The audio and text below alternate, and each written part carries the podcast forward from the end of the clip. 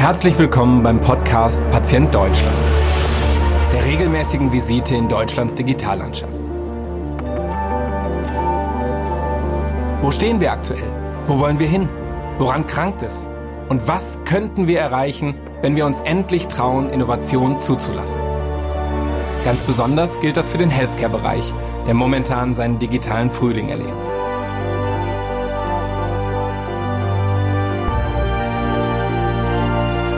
Mein Name ist Carsten Glied. Wir arbeiten mit unseren Unternehmen daran, die Welt durch clevere Digitalisierung und nachhaltig entwickelte Software jeden Tag ein Stück besser zu machen. Und jetzt legen wir das Stethoskop an. Viel Spaß beim Reinhorchen in diese Folge.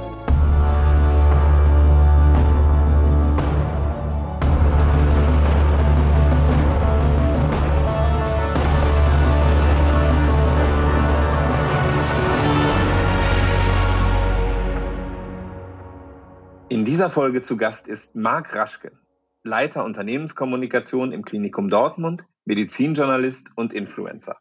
Mit ihm habe ich darüber gesprochen, warum Social Media wie die Küche einer Party ist, was das mit Fachkräftemangel zu tun hat und warum er in der Digitalisierung nur einen Notnagel gegen die Auswirkungen des demografischen Wandels sieht. Und nun legen wir das Stethoskop an. Viel Spaß bei dieser Folge von Patient Deutschland. Heute zu Gast bei mir im Podcast Marc Raschke, Medizin- und Wissenschaftsjournalist und Leiter der Unternehmenskommunikation des Klinikums Dortmund. Hallo Marc, schön, dass du dir die Zeit genommen hast. Hallo Carsten, sehr gerne. Erzähl mal ein bisschen. Ähm, du bist jetzt im Klinikum, du hast viel auf Social Media gemacht, das weiß ich. Aber was waren so deine Anfänge? Wie bist du zu dem geworden, was du jetzt bist? Äh, wenn ich da einen Plan gehabt hätte, dann äh, würde ich jetzt lügen, wenn ich tatsächlich sage, ja, nee, das ist alles richtig äh, strategisch gelaufen. Es war eher so ein bisschen Zufall.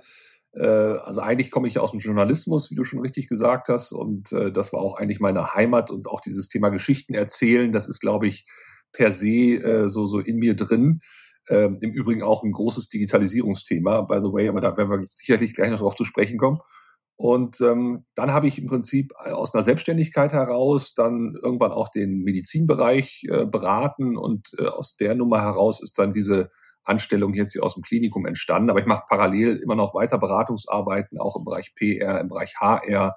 Und ähm, ja, und dieser Bereich Digitalisierung ist natürlich auch nicht mehr wegzudenken im Krankenhaus.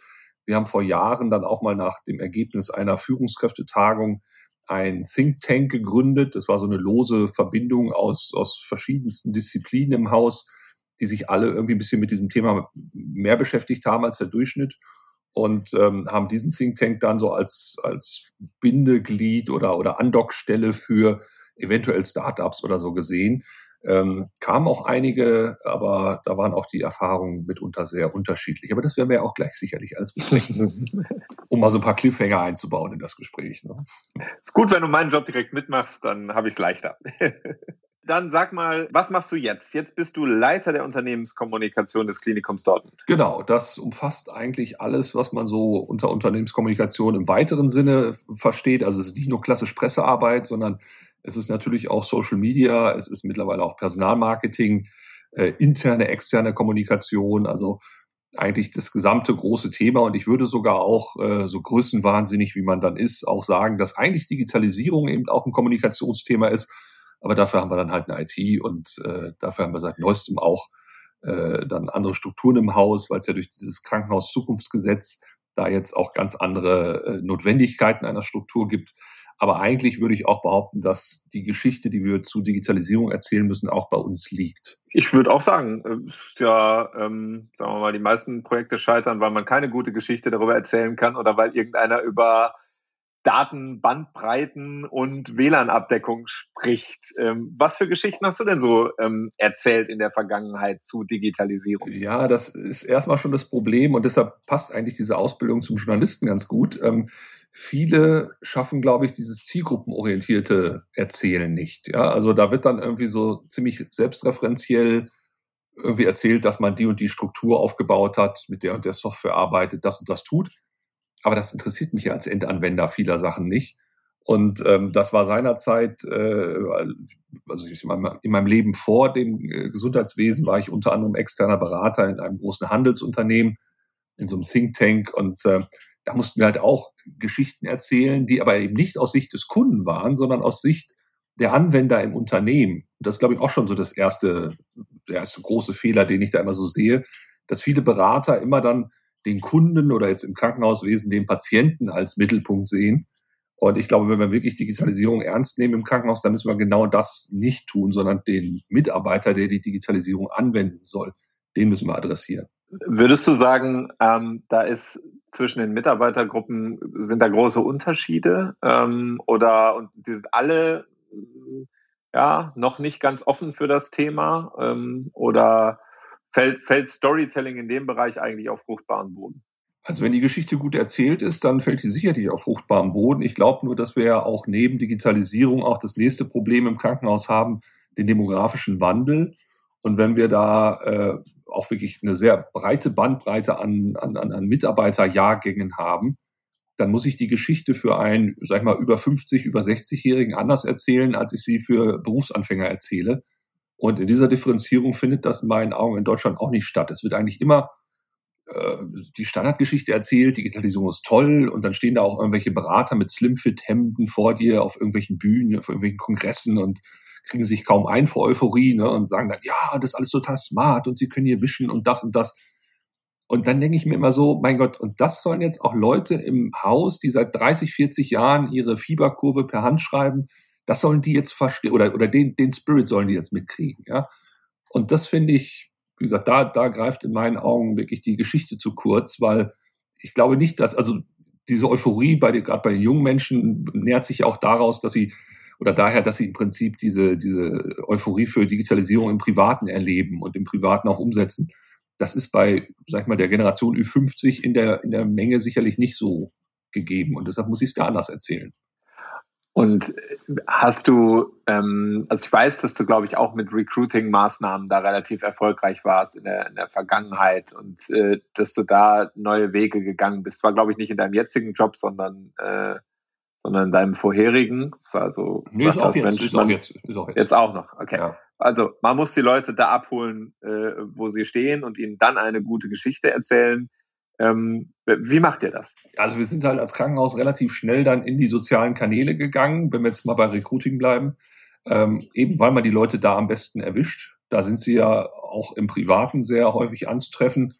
Und ähm, ich beschreibe das immer, die sozialen Kanäle sind so ein bisschen wie auf einer Party, auf einer privaten Party, wenn du eingeladen wirst, ist die Party eigentlich da am besten, wo die Küche ist. Ne? Da, da ist dann auch immer was zu futtern und dann stellst du dich wie selbstverständlich dazu, kommst ein bisschen ins Plaudern und irgendwann merken die Leute, Mensch, der ist ja gar nicht so schlecht oder auch nicht, je nachdem. Aber zumindest ist es ein sehr niederschwelliges Gespräch, was begonnen wird. Und, und, und irgendwann hast du die, die Leute, wenn es denn gut läuft, von dir äh, überzeugt und nicht einfach nur überredet. Und das ist, glaube ich, der feine Unterschied. Deshalb, glaube ich, bringt es nichts, wenn man zum Beispiel in die sozialen Kanäle geht und da mit der großen Blechtrommel äh, auf die Pauke haut und sagt, so, jetzt alle mal herhören und wir sind die Tollsten, sondern es ist wirklich dieses Beziehungen aufbauen, Beziehungen verstehen, Beziehungen pflegen. Das, das ist, glaube ich, letztendlich die Kunst bei dem Ganzen. Also im Prinzip das, was du auch real machen würdest, nur äh, natürlich jetzt um ein Vielfaches äh, erweitert in den sozialen Kanälen. Und da sind es dann wirklich immer wieder natürlich auch angepasst an die, an die Sehgewohnheiten, auch wieder Stichwort zielgruppenorientierte Kommunikation, an die Sehgewohnheiten natürlich auch angepasste Aktionen. Also wenn wir jetzt zum Beispiel sowas wie jetzt im im, im, Sommer eine, eine äh, Olymp eigene Olympische Spiele äh, machen im Haus äh, mit, mit ähm, Disziplinen, die jetzt eher ungewöhnlich sind, wie äh, Diensthandy Weitstoßen oder, oder in den Feierabend Weitsprung, dann äh, ist das im Prinzip diese, diese Idee, die sozialen Kanäle wollen etwas Skurriles, wir wollen, dass die äh, Videos, die wir da einstellen, auch gehört werden. Also schneiden wir sie oder produzieren sie so, dass sie entsprechend dann in der Zielgruppe als positive, äh, positiven Impuls ankommt. Und die Idee ist damit, sagen wir mal, so, den, so ein Grundrauschen zu produzieren und damit das, das eigentliche Bewerbungsevent äh, zu unterstützen. Sagen dann, äh, guck mal, wäre das nicht eine Stellenanzeige für dich? Und ach, die kenne ich, die haben, die machen doch diese verrückten Videos im, im Netz. Ja, also es soll nicht nur bei verrückten Videos bleiben, weil dann ist man auch sehr schnell reduziert auf so einen Kasper quasi, der, oder so ein Hofnarr, ne, der mal ab und zu die Leier spielt und dann irgendwie von so ganz witzigen Sachen erzählt ich sehe das alles so ein bisschen als so kleine Mosaiksteinchen, die man setzt. Also die große Geschichte ist sicherlich äh, noch erweitert zu erzählen, aber die Mosaiksteinchen, die man da täglich setzt, sollen natürlich im Idealfall dieses Grundrauschen, wie du sagst, erzeugen. Und ähm, deshalb, ähm, ja, in der, in der Kombination wird es erst wirklich ein, ein, ein stimmiges Bild. Und ich glaube, das ist auch wichtig, wenn man das wieder auf Digitalisierung bezieht, dass wir, dass wir eben nicht die eine große Geschichte erzählen wollen. Ähm, also klar, es muss irgendwo ein Strang, ein Erzählstrang sein, aber, aber die einzelnen Kapitel dürfen auch ähm, etwas, etwas ähm, unstringenter sein. Also es muss nicht alles, äh, ich bin auch, wie gesagt, ein großer Feind eigentlich des Begriffs Kampagne. Ist auch immer so ein Begriff, Leute, die mich da kennen, wissen auch schon, dass ich da immer Pusteln kriege, weil das ähm, für mich viel zu strategisch daherkommt. Das kann man im Nachhinein, kann man immer sagen, das war alles natürlich strategisch abgesehen und das war eine Kampagne, bla bla. Aber es, es hängt von so vielen Zufällen ab und es hängt von so viel auch agilem Arbeiten ab. Und deshalb, wie gesagt, bin ich da eher so, dass ich, dass ich im Prinzip an so eine Schwarm, Bewegung glaube, dass man also wirklich, äh, ja, die, die Richtung muss stimmen und dann gibt es auch mal ein paar Ausreißer und das ist nicht so schlimm. Aber du würdest schon sagen, dass so eine, also wenn es auch ein bisschen agiler ist und wenn es auch nicht so stringent ist, würdest, muss man ja sich trotzdem Ziele setzen, die man dann mit der Unternehmenskommunikation äh, verfolgt. Äh, welche sind denn das bei euch vor allen Dingen? Naja, also es geht natürlich erstmal darum, uns als attraktiven Arbeitgeber darzustellen. Das ist somit das Schwierigste gerade, weil in der Corona-Zeit, äh, also wir kriegen ja alle mit, wie es auf Stationen äh, vonstatten geht, beziehungsweise auch das Ächzen und Krächzen der Gesundheitsszene ist ja in den Schlagzeilen. Ähm, deshalb ist es natürlich wichtig zu zeigen, es gibt auch noch andere Seiten dieses Berufes. Ähm, dann eben das Thema Digitalisierung müssen wir auch begleiten. Ne? Was, was, was können wir da für Zwischenschritte, für Zwischenerfolge feiern, die wir dann auch wieder ins Haus spielen, wo wir dann auch wieder sagen, guck mal, es lohnt sich, bleibt dabei, es ist ein guter Weg. Ähm, das sind sicherlich so zwei große Themen. Und dann geht's jetzt im Erweiterten auch natürlich wieder darum, das, das Thema Vertrauen ins Krankenhaus wieder nochmal neu aufzubauen, weil gerade nach Corona sind natürlich auch viele, ja, ich glaube, so das Thema Krankenhaus hat viele auch Angst gemacht und, und wir müssen jetzt wieder dazu übergehen, die Leute immer wieder davon zu überzeugen, dass es eigentlich auch ein Ort ist, wo geholfen wird und nicht, wo du dich nur anstecken kannst. Corona hat vermutlich deinen Job nicht gerade leichter gemacht, oder? Äh, definitiv nicht, nein. ich kann mir vorstellen, dass, also egal auf welcher Ebene, ne, wenn du zu Mitarbeitenden kommst und sagst, hier, wir müssen eigentlich nochmal einen Beitrag für Social Media machen, dann äh, ist wahrscheinlich schwer, da jetzt einen Zugang zu haben und äh, so ha, leichtfüßig die Themen zu präsentieren, also die richtige, die richtige Flughöhe zu erwischen, muss, muss gerade doch unheimlich schwer sein. Ja, und das zeigt auch so ein bisschen die Komplexität dieser Arbeit, weil ich fand zum Beispiel, als in der, ich glaube, zweiten oder dritten Welle diese Jerusalemer Challenge getanzt wurde in vielen Krankenhäusern, habe ich mich explizit dagegen ausgesprochen, dass wir das machen. Ähm, habe auch in der Szene ein bisschen Kritik dafür geerntet, so nach dem Motto, warum machen wir das denn hier nicht? Oder, oder warum macht ihr das nicht im Haus? Bei uns ist das ein toller Erfolg. Dann habe ich gesagt, ja, ihr könnt das von mir aus auch machen und ihr könnt das von mir aus auch intern machen.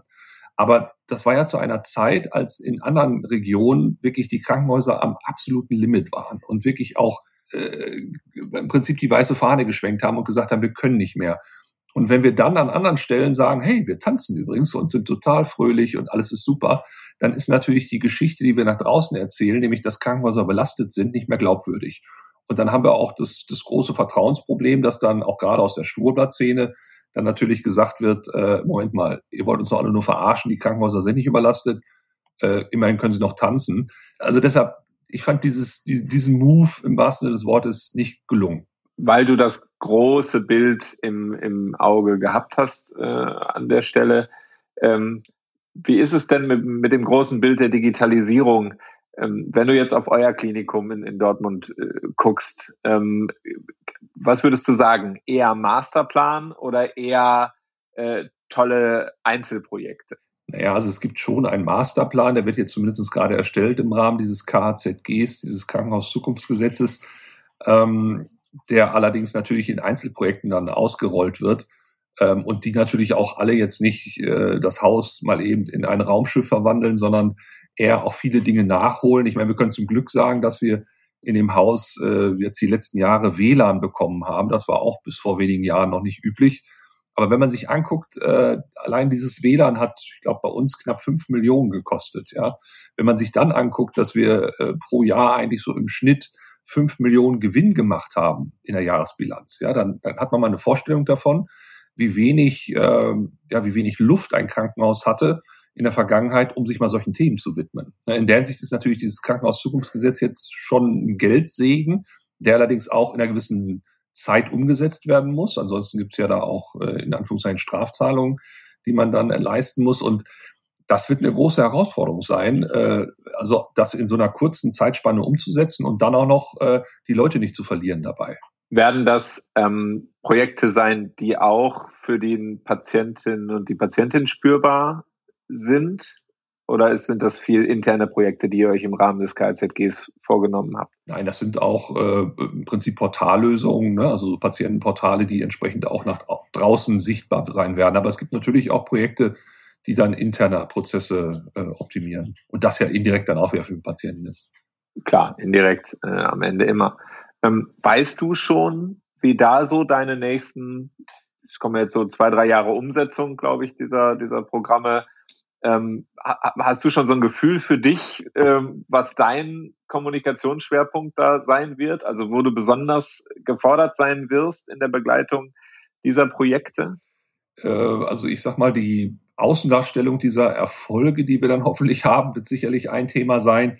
Ähm, ansonsten äh, ist das ja auch, glaube ich, Teil des, des KZGs gewesen, dass externe Agenturen einen ja damit betreuen müssen und mit äh, auch die Dinge begleiten müssen, dass das eben entsprechend professionellen Rahmen hat. Und deshalb sind wir da so ein bisschen außen vor, äh, gerade was solche Geschichten zu erzählen angeht, ähm, was ich persönlich ein bisschen schade finde, aber ist halt so. Nach außen ähm, glaubst du, dass das Thema Digitalisierung für die Mitarbeitergewinnung heute schon ein Thema ist? Also gucken sich die, ähm, die, Nachwuchsärzte, äh, Ärztinnen und Ärzte und die Nachwuchspflegerinnen und Pfleger das schon an, was da so ein Krankenhaus zu bieten hat? Äh, oder ist es noch kein Faktor wie in anderen Branchen, da ist es ja schon so, was willst du, komm, mir nicht mit der Schreibmaschine, dann komme ich bestimmt nicht äh, zu dir. Also ich glaube, da ist Krankenhaus noch mal ein bisschen anders aufgestellt, gerade so bei den Bereichen so Pflege. Ähm, da geht's ja doch auch eher um Zwischenmenschliches. Das sind ja dann doch eher so ein bisschen weichere Faktoren, die da eine Rolle spielen. Im Übrigen das ganze Thema Unternehmenskultur, was ja in so gerade Recruiting oder, oder Personalmarketingprozessen eigentlich immer viel zu kurz kommt. Weil man, man baut immer auf Hard Facts auf. Ne? Man ist irgendwie nach Tarif, wird man bezahlt und das und das sind die Vergünstigungen und so weiter und so fort. Äh, aber kaum einer legt wirklich Wert darauf, in der Kommunikation eben diese Punkte nach vorne zu stellen. Und ich denke, das ist wesentlich wichtiger. Also das, das, da kann Digitalisierung ein Baustein sein, aber ich glaube nicht, dass heutzutage sich jemand überlegt, also nee, die haben die elektronische Patientenakte noch nicht, äh, dann gehe ich lieber in das andere Krankenhaus. Und dafür macht ihr ja ganz viel äh, Social Media Arbeit, haben wir eben ja schon mal kurz drüber gesprochen. Ähm, ich glaube auch wirklich viel, äh, oder erzähl doch mal ein bisschen, welche Kanäle bespielt ihr da so? Also als Klinikum und ich glaube auch du persönlich bist ja sehr erfolgreich in den sozialen Medien. Ähm, wo, wo ist da so der Schwerpunkt? Also medientechnisch. Also wir haben das damals aus einer Not heraus machen müssen, weil in den Jahren, als ich hier anfing, 2013, war so der Medienmarkt hier in der Region so im, im Wandel. Und dann mussten wir halt gucken, dass wir uns da ein bisschen anders positionieren. Also wir konnten nicht mehr so viel auf Printwert legen, mussten also in den digitalen Bereich gehen. Das war 2013. Und seitdem sind wir eigentlich sehr aktiv da. Ähm, also klar, es fing an mit Facebook, aber inzwischen sind wir natürlich auch auf Instagram, auf YouTube, auf TikTok, äh, LinkedIn und wie sie alle heißen. Ähm, und versuchen auch ständig das Ohr an der Schiene zu haben und wirklich zu gucken, was könnte denn das nächste große Ding sein haben zwischen, zwischenzeitlich auch mal was ausprobiert wie Clubhouse, aber das war dann natürlich auch nur so eine Schwalbe, die dann leider noch keinen Sommer machte. Ähm, aber ähm, also was das angeht, sehe ich das aber auch eher immer so als, als, als Mittel zum Zweck. Also ich, ich sehe dann Digitalisierung klar irgendwie als Weg, aber für mich ist das eigentlich keine Sache, die ich, die ich äh, äh, ich, sehe vor allen Dingen Digitalisierung nicht unbedingt als Lösung, sondern ich glaube, Digitalisierung wird einfach neue Probleme schaffen, die wir aber auch wieder anders angehen müssen. Äh, in der Hinsicht, ähm, weil es wird ja auch immer erzählt, ne, die, die Digitalisierung wird alles vereinfachen, alles schlanker machen, viel schneller für den Patienten und so weiter und so fort. Das glaube ich nicht. Also die Erfahrung, die ich so bislang mit Digitalisierungsprojekten hatte, ist einfach, dass wir eine andere Verlagerung von Problemen kriegen. Trotzdem ist ja die Frage, ob das Problem am Ende größer oder kleiner ist oder ob es in einer besseren, ob es in einem Spielfeld mit mehr Leuten liegt oder schlechteren. Also Meinst du, es entlastet wenigstens an der richtigen Stelle? Das ist eben die Frage. Also ich glaube, das kann keiner richtig, äh, richtig garantieren. Allein schon, wenn ich äh, höre, dass, dass wir ja äh, mit der bloßen Erhebung von Daten oder dem Sammeln von Daten noch nicht wirklich was angefangen haben. Ja? Also äh, erstmal eine Gewichtung der Daten, auch eine Interpretation der Daten. Das sind ja alles Prozesse, die dreimal aufwendiger sind als das bloße Schürfen von Daten. Und ein ganz praktisches Beispiel im Rahmen dieses äh, Thinktanks, von dem ich schon gesprochen hatte, hatten wir mal Kontakt mit einem, äh, ja, mit einem Start-up, die wollten eine App entwickeln zur Patientenjourney. Ja, und wollten dann im Prinzip den Patienten im Rahmen seines Aufenthalts zielgenau an der richtigen Stelle mit den richtigen Informationen versorgen. So. Habe ich gesagt, das wird schon in so einem Tanker, ich meine, wir haben äh, über eine Viertelmillion Patienten pro Jahr, wird das schon sehr schwierig, weil jeder ein sehr eigenes Profil mitbringt. Aber ich habe gesagt, wir können ja mal anfangen mit einem Patientengut, zum Beispiel Leute, die Vorhofflimmern haben. Das ist relativ klar umrissen als, als äh, Diagnose. Das ist auch vom Prozess her relativ einfach, in Anführungszeichen, ähm, äh, auch planbar. Fangen wir doch damit mal an. Und dann sind die losgegangen äh, in, unserer, äh, in unserem Herzzentrum und haben mal Patienten, die da waren, erstmal gefragt, könntet ihr euch das vorstellen, so eine App zu nutzen? So, was war? Dieses Patientenklientel war so zwischen 50 und 80. Die Hälfte von denen, die sie befragt haben, hatten noch nicht mal ein Handy. Die andere Hälfte, die das Handy hatte, hatte gesagt, brauchen sie nicht. Ja, und, und die, und davon dann wieder die waren dann so ein bisschen, na ja, weiß ich noch nicht, muss ich mal gucken und so.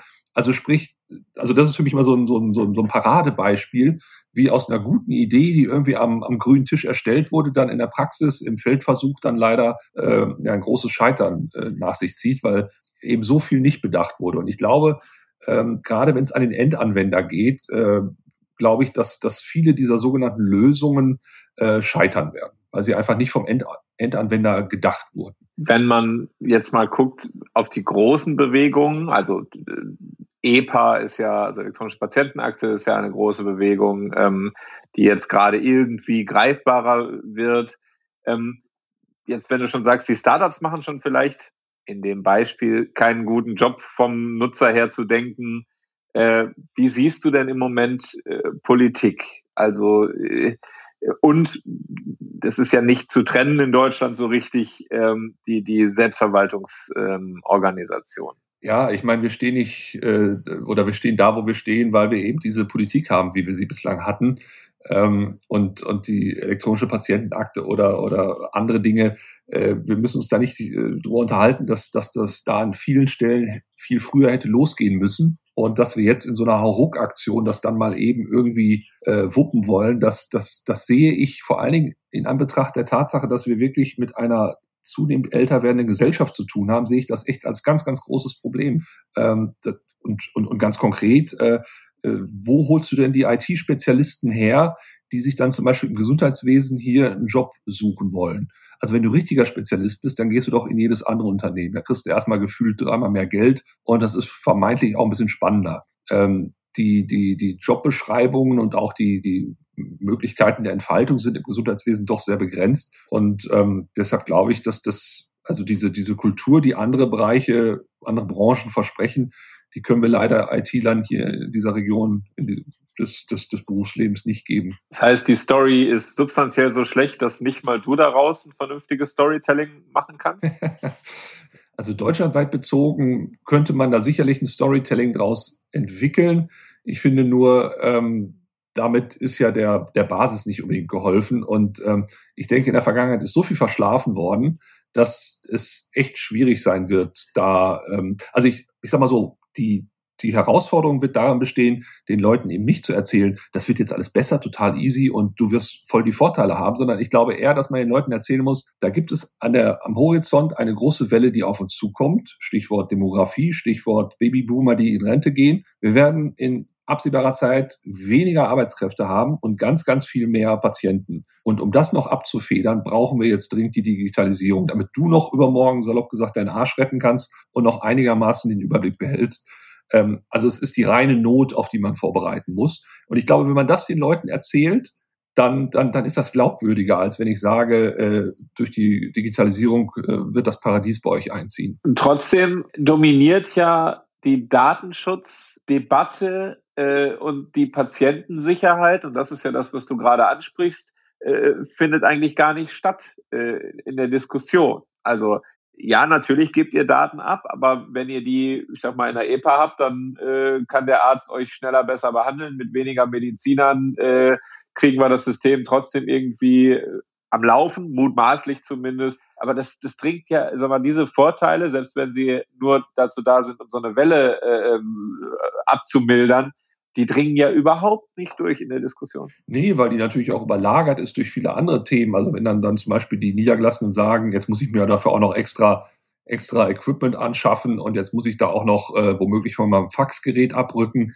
Äh, das muss man sich auch mal überlegen. Ein Drittel der, der niedergelassenen Ärzte wird in den nächsten fünf Jahren in Rente gehen. Ja, ähm, was, was rückt denn danach? So schnell können wir gar nicht Digitalisierung umsetzen. Ja, und ähm, ich, wie gesagt, ich, ich, ich bin da leider etwas pessimistisch. Äh, ich weiß, in der Digitalisierungsszene ist man immer eigentlich total optimistisch, dass es total super alles wird. Aber ich sehe da ähm, also zu viele Probleme und wir werden natürlich, wird natürlich irgendwie weitergehen und wir werden es natürlich auch irgendwie arrangieren mit den dann vorhandenen Mängeln. Aber ich glaube eben nicht, dass Digitalisierung unbedingt da äh, der Lückenbüßer sein kann. Die Frage ist ja immer, was ist denn dann der bessere Lückenbüßer? Also selbst wenn man die Digitalisierung nicht um der Digitalisierungswillen sieht, ist sie, ist sie nicht eine von wenigen Optionen, die wir nur haben, um die Situation zu verbessern? Ja, natürlich, klar. Also die, die, die Option Digitalisierung ist vorhanden, aber sie ist eben eine von vielen. Und es geht zum Beispiel auch, oder wir müssten uns grundsätzlich auch mal fragen, was denn zum Beispiel, weil ist ja so eine gesellschaftliche, ethische Debatte fast, ähm, was, was, was darf Gesundheit kosten? Ja, äh, sind wir bereit, äh, mehr in den Gesundheitsmarkt zu investieren? Daraus ergeben sich ja dann ganz andere äh, auch, auch, auch Wertschätzungen. Ähm, aber wie gesagt, das, das, das alleine, also Digitalisierung alleine wird uns nicht retten.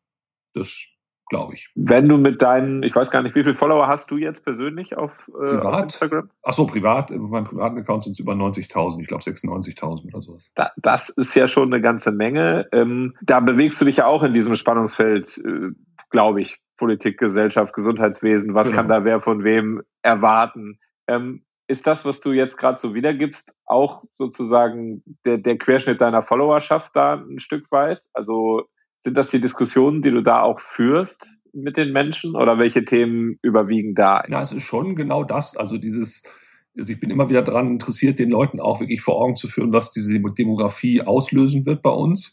Denn das sagte selbst schon Altkanzler Helmut Schmidt damals. Er, fragt, er wurde gefragt, was denn das größte Problem ist, was er für Deutschland sieht. Und da war dann eben nicht Klimawandel oder sonst irgendwas, sondern er sagte, für Deutschland ist das größte Problem die Demografie. Und ähm, weil sie alle Bereiche betreffen wird und weil sie auch dieses Thema Fachkräftemangel in ganz neuen Dimensionen darstellen wird und auch die soziale Absicherung nochmal vor neue Herausforderungen kommt und so weiter. Und, und das wissen die Leute inzwischen, also zumindest die, die mir da folgen, dass das äh, wirklich ein Querschnittsthema ist und ähm, dass das auch ein, ein Impulsgeber und auch eine, eine Geschwindigkeit geben wird, was, was Fortschritt angeht. Also wir werden auch, ich finde das immer so witzig, wenn die Politik einem dann verspricht, wir werden alles durch Fortschritt regeln, ja.